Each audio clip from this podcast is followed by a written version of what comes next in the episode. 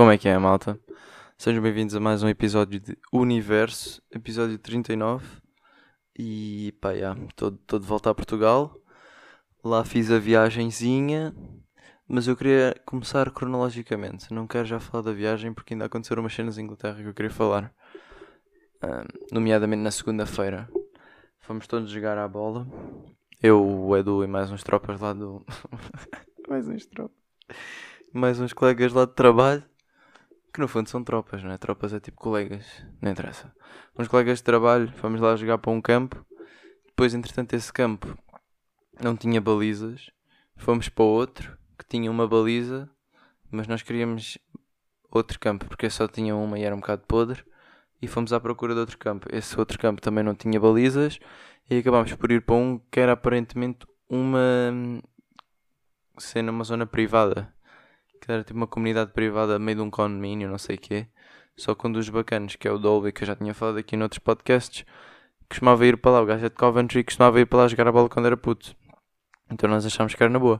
Chegámos lá e depois o senhor que mora lá numa casa mesmo em frente ao jardim, que tem a baliza, disse: Ah, então tudo bem, que é que posso ajudar? Não sei o quê. Nós tipo, ah, vinhamos só, vinhamos só dar uns toques. E o gajo, ah, mas são só vocês? E nós tipo, ah, somos só nós. Ele, vá, diz lá, se vem mais, diz logo. Nós tipo, não, não, somos só nós. E ele lá, ok, então está tudo bem. Que eu não gosto de ter aqui muita gente, mas se forem só vocês é na boa. Então já lá ficámos lá. Depois passado um bocado o gajo diz, não é que se viessem mais cedo ainda encontravam uns gajos da Premier League que eles vêm para aqui treinar. Nós tipo, hã? E ele, ah, nada, nada. Lembro daquele, daqueles cotas que querem se gabar, mas ao mesmo tempo não querem dizer muito.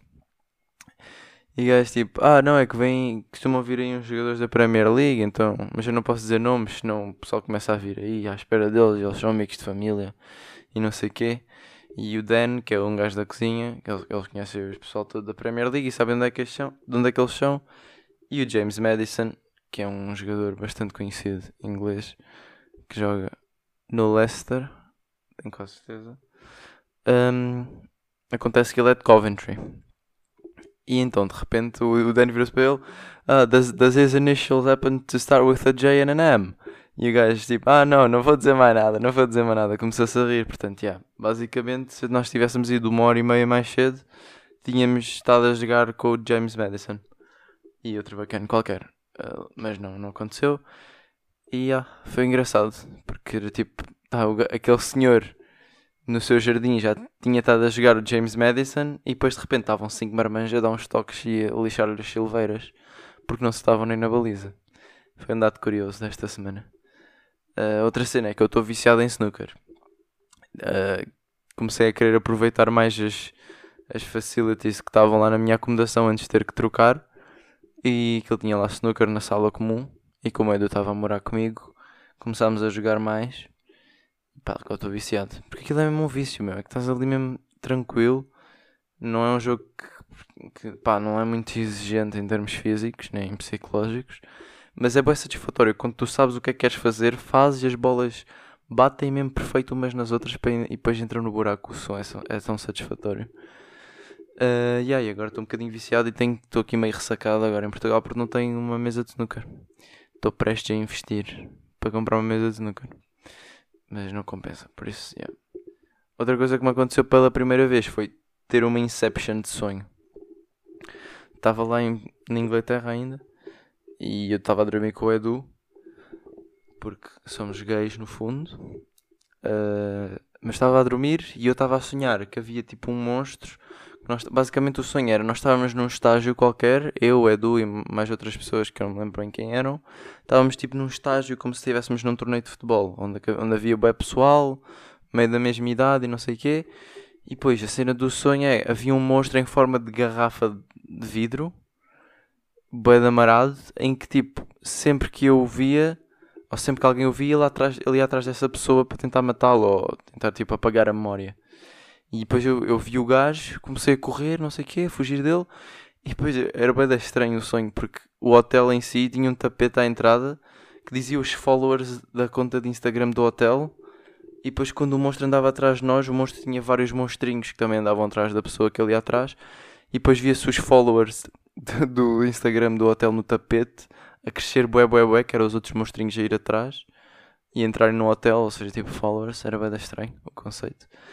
Uh, e depois o monstrinho começava a falar comigo: Ah, tu viste-me, não sei o quê. E eu tipo: Não, não, não vi, sério, juro, não vi. E o Edu tipo ali, o Edu não tinha, não tinha visto, o Edu não estava a ver, só eu que o estava a ver. E eu tipo: Não, não, tu viste-me. E eu: Não, não vi, a olhar para ele. Ele tipo: Então, porque é que estás a olhar para mim? E eu: Ah, não, não, não estava a olhar. Depois começava assim a disfarçar a olhar para o outro lado. Não, não estava a olhar, estava só a olhar por acaso, ponto, tu estás e não sei o quê. Depois o gajo tipo: Ah, ok, ok. Pronto, isto era o sonho. E eu, dentro do sonho, sonhei que acordei e estava a contar ao Edu este sonho todo. Depois, passado, mais, passado algum tempo, é que eu acordei mesmo de verdade e estava tipo, quase que me virei para o Edu a dizer: Fogo, ainda estou a recuperar daquele sonho. Tipo que ele já sabia, mas depois pensei: Não, ele ainda não sabe, eu ainda não lhe contei.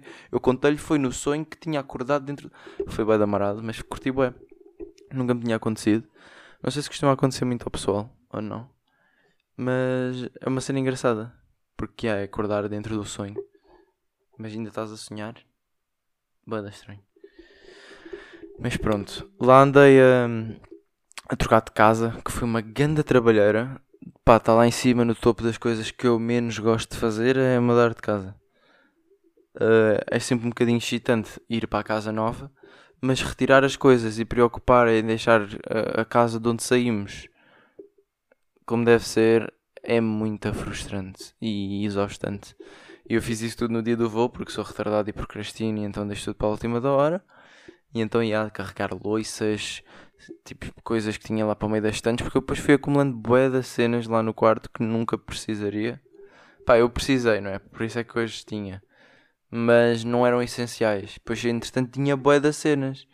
Bué de facas, bué de utensílios de cozinha, 24 mil especiarias, e isto tinha que ir para outro sítio que nós deixámos lá na casa do Dolby. E depois quando voltarmos logo vamos buscar para levar para a nova acomodação. Mas pá, boia de cenas para tirar e depois tinha que deixar aquilo tudo limpo e impecável porque tenho lá 300 pounds de deposit que eu quero voltar a vê-los. Mas é, isso foi bem estressante. E depois o otário do Uber, é pá, foi mesmo retardado mental. Nós tínhamos algumas coisas, é pá, era mais eu. Mas o Edu estava-me um bocado a ajudar. Tínhamos várias coisas para levar para outra casa, para a casa do Dolby, para limpar a minha para limpar o meu quarto. Uh, e eu pensei, é pá, isto se calhar não cabe só no Uber. Mas pensei ao mesmo tempo, se ele for inteligente, baixa os bancos e cabe tudo. Porque cabia. E o Uber tem uma. Os gajos dos Uber têm uma cena que é ou são bem da bacanas e estão-se a cagar e está tudo bem, ou são bem da picuinhas e meio egoístas, mas ao mesmo tempo o, o trabalho deles é partilhar o, quarto, o carro. Por isso é bem da estranha essa cena. E então, já, calhou-me um, um picuinhas e egoísta. E assim que ele viu, ah pá, não, isto não vai caber, não sei o quê. Pá, eu só tinha metido três sacos, o gajo já estava tipo, não, mano, não vai caber, sério. Depois eu estava tipo, mano, isto cabe, isto é só almofadas, deixa de ser chato. E o gajo tipo, não, não vai caber. E outra cena, tipo, não vai caber o what Tipo, ou cabe ou não cabe. Se não couber, óbvio que eu não vou enfiar, porque não cabe, né? Senão eu enfiava, porque cabia. Tipo, não podes dizer não vai caber. Ou cabe e eu meto, ou não cabe e não meto. Não há não caber eu enfiar na mesma. Tipo, se não cabe, não cabe. Eu nunca ia tentar enfiar se não coubesse, porque não cabe. E, e o gajo tipo, não pá, não cabe. E depois a minha, o preço da viagem era tipo 3 pounds. E o gajo virou-se, ah, 3 pounds e not gonna pay for damage, não sei o que. Eu tipo, bro, damage, são almofadas edredons, estás burro ou quê? Cala-te e deixa-me e baixa os bancos, faz favor. Pronto, o gajo não baixou os bancos e depois já estava tipo, ah não, não podes meter coisas aí no backseat porque não podes ir à frente, por Covid e nananã, e tens de ter um espaço livre. E eu, está-se bem, ok, vou deixar aqui as merdas, depois logo levo o resto na outra viagem, está tudo bem, ó chato. Yeah, então foi isso. E depois outra vez, na segunda viagem, o outro já estava tipo, não mano, isto não vai caber. Eles quando começam a ver boas cenas aí para a coisa deles, começam a ficar logo bem, bem nervosos. Mas já lá levámos isso, duas viagens de Uber, tudo bem depois fomos para o, para o aeroporto através do comboio. E uma cena é, eu comprei este voo, o voo estava a 23 libras. E eu pensei, ah pá, devia comprar já. Isto foi já há um mês, pá, ou dois. Num mês e meio, pá. Uh, devia comprar já, não comprei. Só que estavam todos a dizer, ah, compra já, senão vai, vai, vai ficar mais caro. E no dia seguinte, de manhã, acordei tipo de manhã, já tipo, aí, ok, vou comprar o voo, estou completamente que esteja mais caro já e não sei o quê. Fui comprar. Fui comprar, estava a 9 libras já. 8, 8 libras, 8 libras. E eu, ok, espetáculo, ainda bem que não comprei ontem e vou comprar hoje. Comprei o voo 8 libras. E a minha mãe disse assim: Ah, não metas já a mala de porão ou mala de cabine porque não sabes bem que mala é que vais utilizar. Depende da quantidade de coisas que vais deixar aí, não é? Porque só vens agora um mês, se calhar até uma de cabine chega. E eu, ok, fair point. Pensando eu que a mala não aumentaria de preço. E depois no dia anterior ao voo, vou comprar mala. Pumba, mala a 60 libras. Uma mala de porão. E eu tipo, Fónix, a sério. O voo estava-me a 8 libras, já vou ter que gastar 60 libras. Só que eu nestas cenas eu fico tipo, pronto, é isto. É isto, não há volta a dar e é isto. Por isso eu nem sequer estava muito chateado. Estava tipo, estava chateado, mas não estava irritado. Estava tipo, isto é só burrice. É uma burrice que custa 60 libras, mas é uma burrice. É estupidez. Portanto, malta, para quem não sabe, os preços da mala também aumentam quão mais perto do voo é. Eu pensava que isso era só com a fare do voo em si, ou seja, o preço do bilhete, e que a mala era uma, um preço estável, não é? Tipo 25 libras, 30 libras, que normalmente é quando compras logo direto. Mas não, também vai aumentando. E eu, sendo um gajo que está a estudar aerospace, se calhar deveria ter chegar a essa conclusão, visto que é normal que quantas mais malas dão entrada, mais peso está no voo, mais gasóleo, mais merdas, mais guita eles precisam, mais cobram. Que é, o mesmo, é a mesma teoria em relação aos, aos preços dos voos em si mais misturado com o facto de há menos bilhetes, pagas mais. Ou seja, há menos, há menos sítios vagos, pagas mais. Mas pronto. Lá rotei 60 libras, um voo que estava a 8 já está a 60. E pronto, lá fui eu, com a minha malinha de porão, minha mochila. Uh, e pronto, fomos para a segurança.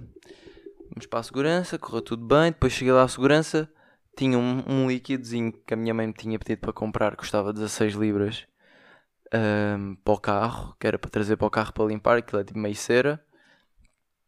E yeah, esqueci-me de pôr isso na mala de porão. Aquilo tinha mais do que 100 ml. Pimba, fica lá na segurança também para eles usarem.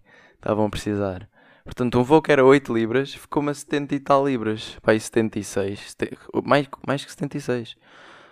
8, 68, mais 16, 94. 84. 84 libras. Não está mal. Pá, está bom. E eu fiquei bué pá, fiquei um bocadinho irritado. Não é pela guita, é por ser, por ser sido guita estúpida, não é? Uma idiotice de um voo que poderia ter ficado ali pelas 30 libras, mais com a mala de porão, não é? As 8 mais a mala de porão, ficou 80 e tal. Mas eu acho que isto é só uma cena de perspectiva. Porque se o voo fosse logo 80 libras de início, eu ficava tipo, ah, já, está-se bem, 80 libras não está caro, é um voo. Só como comecei tão barato e aquilo acabou por ser tão caro por burrices, pá, é bem chato. Outra cena que eu e o Edu reparámos e já tínhamos reparado há algum tempo e não sabíamos que toda a gente, ou que mais pessoas, reparavam, é uma atração platónica que costuma haver nos aeroportos entre pessoas mais ou menos da mesma idade de sexos opostos. Pronto, assim, que sexos opostos depende da vossa atração sexual, não é? Sexual, não necessariamente sexual, mas há sempre aquela cena quando há pessoas da mesma idade que é tipo, ah, isto, é um bocadinho interessante. Para onde é que será que vai? E yeah, o Edu também estava a, sentir isso. E nós ficámos tipo, yeah, se calhar toda a gente sente isso. E é um conceito um bocado estranho. Porque é, é só baseado no facto de terem a mesma idade, aparentemente. Porque, pá, eu não, não sequer reparo nos cotas que andam para lá, não é? Só que quando há uma pessoa assim mais ou menos da mesma idade, fico um bocado mais in, intrigado. É tipo, oh, o que é que será que anda a fazer? Será que vai estudar? Será que... Não sei. É, é, é interessante. Uh, comecei a ler Sapiens, acabei Maze Runner 2 e comecei a ler Sapiens, que é um livro de um gajo que eu agora não me lembro do nome, mas eu vou buscar o livro para ver. Que isso aí começa com Y. Yuval Noah Harari. Por acaso não sei de que nacionalidade é que o gajo é, mas é um livro de uma sequela que, há, que é os Sapiens e depois há o Homo Deus, em que basicamente o Sapiens é para trás, ou seja, a história do Homo Sapiens e da evolução do homem e do humano e não sei o quê, e depois o Homo Deus é para a frente, ou seja, tipo, o que é que será daqui? O Homo Deus ainda nem sequer li nem um bocadinho, o Sapiens já estou a ler há algum tempo, e pá, eu acho o livro bem interessante, porque aquilo explica algumas cenas do ponto de vista evolu evolucional da espécie que, pá, eu acho que são interessantes. Então vou aqui abordar algumas cenas que também para vos dar um bocado de tease para quem quiser ler o livro. Vocês já devem ter reparado que os bebés de outras espécies, tipo os cães, vitelas, outras cenas assim, assim que nascem já são bué independentes, tipo, começam logo a correr e estão prontos para fugir das presas. Os cães pronto, não há predador, mas já são muito mais independentes, conseguem meio andar, correr, nananã, está tudo bem. E os bebés humanos não, são super dependentes. Um, e o gajo estava a explicar no livro que isto tem a ver com a seleção natural que evoluiu para um parto precoce, porque como o ser humano, a espécie em si do ser humano, do Homo sapiens, por natureza tem um cérebro gigante, tem um cérebro bem da grande e um crânio, portanto, consequentemente também bem da grande, havia boa morte no parto. A mulher morria bué no parto porque o cérebro era tão grande quando, quando nascia já bem desenvolvido. E então a seleção natural foi facilitando e, e motivando a sobreviver mais quem, quem tinha partos precoces. E então hoje em dia é bem natural um, um puto sair todo burro ainda, todo bem pequeno, parece que está ainda em desenvolvimento, parece mesmo um feto, olhos fechados ainda, parece que ainda nem nasceu. Especialmente em comparação com uma vitela que sai, começa logo a correr e foge do leão e ainda lhe dá uma patada nos cornos. Portanto, isto também foi uma noção que eu encontrei. Outra cena que eu encontrei lá é a palavra infrutífero, que é uma palavra bem interessante. Eu nunca tinha pensado, mas é bem fácil de entender que tem a ver com não ser, não dar frutos. E eu percebi que esta era uma palavra que era, era bacana de se utilizar quando está a falar com alguém ignorante, que não quer dar o braço a torcer e aceitar que está errado. Eu estava-me a lembrar do Edu, não necessariamente porque ele é este tipo de pessoa, mas às vezes nós damos clash em termos de argumentos e apetecia-me bem dizer tipo conversar contigo é bem frutífero, infrutífero. E, ele fica, e eu juro que ele ainda ia ficar mais irritado, por isso é que eu quero tanto utilizar isto. Mas é uma palavra se calhar boa para utilizar em humor, porque dá para dá para enfiar lá. Outra cena que o livro falou, e eu também curti bem dessa noção, é que é bem impossível aprender ou ensinar uma nova língua a alguém, caso não se tenha conhecimento de uma língua em comum. Por exemplo, vocês, pá, eu aprendi inglês, quem me ensinou inglês foi uma professora, por exemplo, ou vários professores. Ensinaram-me em português a língua inglesa. E, pronto, ambos nós falávamos português. E eu não estou a ver como é que uma pessoa que não fala uma língua em comum consegue ensinar a outra que não, ou seja, duas pessoas que não falem uma língua em comum conseguem ensinar uma outra língua. E aqui as exceções que eu encontrei para isso foi tipo livros, vocês conseguem aprender através de um livro. Porque o livro em si, pronto, se o livro estiver escrito na vossa língua, se estiver em inglês, imaginem que vocês nunca tinham aprendido inglês, não vão conseguir aprender inglês a ler um livro em inglês, tinham que aprender inglês a ler um livro em português. Outra cena que eu que encontrei exceções é tipo putos, bebés conseguem aprender e não falam nenhuma língua. Só que se um bebê consegue, não é? Até que ponto um bebê vai lá que vai estar a viver com várias pessoas ou estar tipo por gestual ou né, está lá a mãe tipo, olha, isto é um crocodilo, isto é colher de pau, portas de mal, é, estás a ver? Portanto, se calhar é por aí. Mas agora, uma pessoa já crescida, será que ainda consegue ir meio por gestos? E tipo, pá, não sei. Mas é engraçada essa noção. Porque eu nunca tinha reparado que era tão necessário saber uma língua em comum para conseguir aprender outra. Uh, mas yeah. por acaso lembrei-me de um exemplo que era um bacana que trabalhava lá comigo na piscina, que era o Ram, o gajo era do Nepal, e o gajo pá, sabia dizer cinco palavras no máximo em português. Era espreguiçadeira, também dizia é bom pá, o gajo estava sempre a dizer é bom pá. Dizia mais ou menos, tudo bem, tudo bem, bom dia, pois agora o que o gajo sabia. Depois o resto decifrava-se tipo meio por intuação ou gestos, pá, ou outras duas palavras que ele sabia, mas também eram meio em inglês. Outra cena que o livro, que o livro explica é. É a cena de, de fofoquices e mexericos estarem tão embutidos na comunicação e, e, que fazem boa parte e são essenciais, ou foram essenciais, para a evolução da língua e da, e da comunicação entre, entre, entre os humanos, basicamente. Eu sempre tive bastante dificuldade em compreender, tipo, alimentar fofoquices, porque pá, não via nenhuma essência, não, não me achava interessante. Era tipo, para que é que queres saber? Isso não interessa para nada. Mas ao ler este livro percebi-me que isso é mais do que normal e que na nossa espécie desenvolveu e evoluiu uma comunicação oral como nenhuma outra espécie foi capaz de o fazer. Precisamente para isso, para fofocar. E a princípio parecia um bocado ridículo estarmos a desenvolver uma língua. Isto é uma das teorias, mas a princípio pareceu um bocado ridículo estarmos a desenvolver uma comunicação oral e uma língua simplesmente para, em que a principal capacidade fosse para, para mexericar ou para fofocar, mas depois percebeu-se que, que isso é bem útil para saber o que é que cada um andava a fazer da sua vida, porque o ser humano sempre foi e cresceu a partir do facto de ser uma, uma espécie social. Porque vocês nunca conseguiriam criar uma cria sozinhos. Era tipo. O, era o pai, era o filho, era tipo os vizinhos, não sei o quê. O ser, o ser Homo sapiens, o humano, sempre foi social e sempre foi necessário estar, estar em comunidade. Mais do que as outras espécies. Mas já, o livro ajudou-me a perceber que uma grande parte do motivo por trás de, da tamanha evolução na comunicação oral, especialmente do ser humano, foi perceber e comunicar melhor sobre as relações interpessoais, que é para não haver traições, ou se houvesse, perceber-se que havia e não sei o quê, e saber quem é que ia entrar em relações com, com quem, e para facilitar e tornar mais saudável a relação e reproduções de, dos membros do grupo. E ao mesmo tempo protegiam-se uns aos outros de, dos membros destrutivos do grupo. E pronto, do ponto de vista de seleção, de seleção natural e evolução faz sentido que quem conseguisse comunicar melhor safava-se melhor dentro do seu grupo social, porque conseguiam perceber bem o que é que acontecia, quem é que não fazia bem ao grupo e não sei o quê, porque senão de repente havia um maníaco que faqueava toda a gente. Se vocês comunicassem, conseguiam perceber: olha, aquele gajo é meio maluco dos cornos, afastem-se. Uh, epá, e até hoje em dia é fácil perceber que fofocar está intrinsecamente presente no nosso dia a dia, quer nós queremos, quer não, através da comunicação uh, pá, como uma forma de estabelecer conexões ou, ou protegermos quem não é de confiança, quer seja num grupo de amigos ou no trabalho ou qualquer coisa.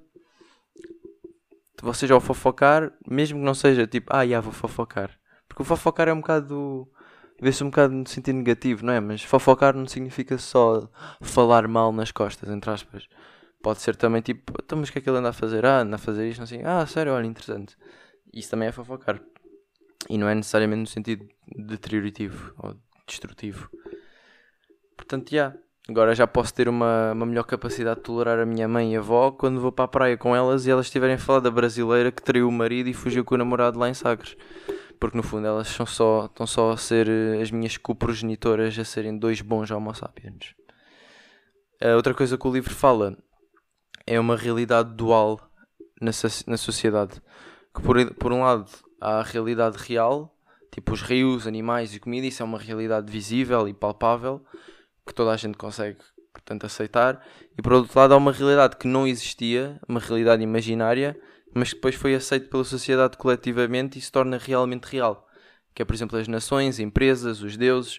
Isso é uma cena que não existia, tipo, não é uma, uma coisa natural, mas que toda a gente aceitou que isso existe através de leis e de tratados e não sei o quê, e pronto, em relação às nações e estabelecimento de território, também invocou guerras e não sei o quê, mas pronto, toda a gente depois acabou por aceitar que isso existia e agora passou a ser uma realidade palpável, né? toda a gente sabe que existem nações, que há vários países e não sei o quê, e pronto, Deus não é, não é tão palpável, mas tem a ver com a realidade imaginária que, que é mais fácil de aceitar. E isso é uma das grandes vantagens do, da espécie do humano em relação aos outros, é conseguir ver uh, coisas que não estão realmente lá. Porque, por exemplo, estas coisas das nações, das empresas, dos deuses, ou pronto, dos deuses eh, no sentido de, de fé, é o que consegue mover grupos maiores. Antes, antes de haver esta, esta, por exemplo, esta realidade imaginária, se formos comparar com, por exemplo, um grupo de macacos, eles não conseguem ser mais do que 150, por exemplo. Porque depois começa a haver classes e o macho alfa não consegue dar conta daquilo tudo. Agora, nos humanos conseguem, porque basta terem um foco comum, acreditarem no mesmo Deus, serem da mesma, da mesma nação. Antigamente, quando havia os impérios, não sei o que, eles lutavam porquê? Não era porque confiavam num gajo só, num líder. Era tipo, nós somos deste grupo, somos esta nação, temos estes, estas crenças, vamos martelar contra os outros que, não, que nos querem roubar isto ou, ou queremos roubar isto a eles. Portanto, isso, eh, esta capacidade do humano de conseguir visualizar esta realidade imaginária e aceitá-la como real é uma das grandes vantagens porque assim conseguimos organizar em sociedades e cidades e com bem de pessoas e correr tudo bem. Depois também há, há, os presidentes da Câmara, os presidentes do país, os reis e tudo mais. Porque. O que é que eu tinha aqui mais escrito? Tinha aqui bem das cenas. Porque, por exemplo, se nós focássemos só na realidade real, um rio com um bom pântano de trigo ao lado e animais fáceis e úteis de caçar nunca conseguiria sobreviver com um grande número de indivíduos, tipo mais de 50. Porque depois ia haver, eh, ia haver barraca. Pá, porque nunca iria conseguir sobreviver só com base nos mexericos, não é? Porque depois ia haver barraca, ia haver mini grupinhos, depois iam contra o outro grupinho e separavam-se não sei o quê. Agora, com o passar do tempo, lá está, esse macho alfa perderia o controle de uma, de uma sociedade tão grande. Mas, por exemplo, se formos acreditar na doutrina católica, eu não sou católico nem religioso, mas é uma cena que move bem massas, ou na existência de uma nação, por exemplo, é muito mais fácil gerar e manter saudavelmente conexões entre um grande número de indivíduos. Por isso é que é bem útil esta cena de nós acreditarmos na, na realidade imaginária, entre aspas. Acho que vou parar de falar do livro, porque não quero estar a dar muitos, muitos spoilers. Eu também só li até tipo às 40 páginas, portanto, isto é o que eu apanhei desde aí. Uh, e curti. Também apanhei outras cenas, mas não vale a pena estar aqui a ler o livro todo. Portanto, quem curte, isso vai ser a minha recomendação da semana. É o livro Sapiens, daquele nome que eu disse há bocado, que entretanto já me esqueci e pousei o livro, não me apetece ir buscar outra vez. E outra coisa que eu fiz esta semana foi ver o Maze Runner 2. Pá, e é mau. É mau, é, é mau. E já me tinham dito que era mau e eu estava a dizer ok, pode ser diferente porque eu gosto da trilogia e da ideia, ou seja, bacana vou ter mais história dentro do mesmo conceito. Não. É, é diferente, mas é para bem pior. É para ir para 10 vezes pior. E pá, eu acho que isto é uma cena que acontece bem vezes nos livros. Bem, a gente diz isso. Eu, pá, esta é a primeira vez que eu estou a ler um livro e ver o filme depois. Uh, pá, acho que há livros que depois conseguem ser bem representados no filme. E eu também consigo compreender o difícil que é fazer determinados planos e cenas que acontecem no livro, meter para filme. E aí defendo um bocado os realizadores, que é tipo, ok, é difícil, tudo bem. Agora, se vão fazer diferente, não simplifiquem tanto. É que aquilo está bué da básico e está bué da podre. Eu vejo o filme, eu curto bué do livro. E eu vejo o filme e fiquei tipo, porquê é que este livro, porquê é que este filme bateu? Tipo, porquê é que o pessoal gostou disto? Só que eu acho que é porque eu já estive numa numa versão da história muito mais detalhada e muito mais polished. E yeah, não curti do filme. é essa a base. Mas vou continuar a ler o 3 e vou ver o 3 na mesma, porque isto é uma experiência de que eu estou a fazer para ver se consigo. Pá, posso ainda curtir do 3. Mas não sei, o 3 agora ainda vai ser muito mais diferente do que o 2. Mas pronto, não interessa. Tenho fé.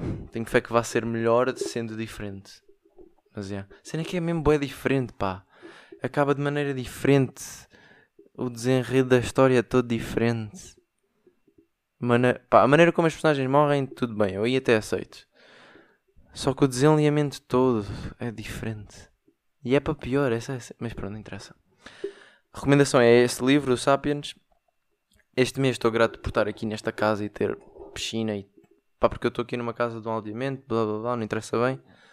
Mas estou fixe e estou a curtir estar aqui e aproveitar o verão antes de começar o final year. Uh, e aí estou feliz também por ter a oportunidade de conseguir acabar a porcaria da carta. Vou começar a, a ter aulas para a semana, amanhã. Já estou a gravar isto no domingo, também não disse? São 10 e 20 agora. Uh, yeah, vou começar a ter aulas já tenho exame marcado e, e a vida está a andar para a frente. Muito rápido e de repente vou ter bem responsabilidades. Eu não quero, eu quero só continuar uma criança burra e estúpida e gastar 80 libras num voo à toa.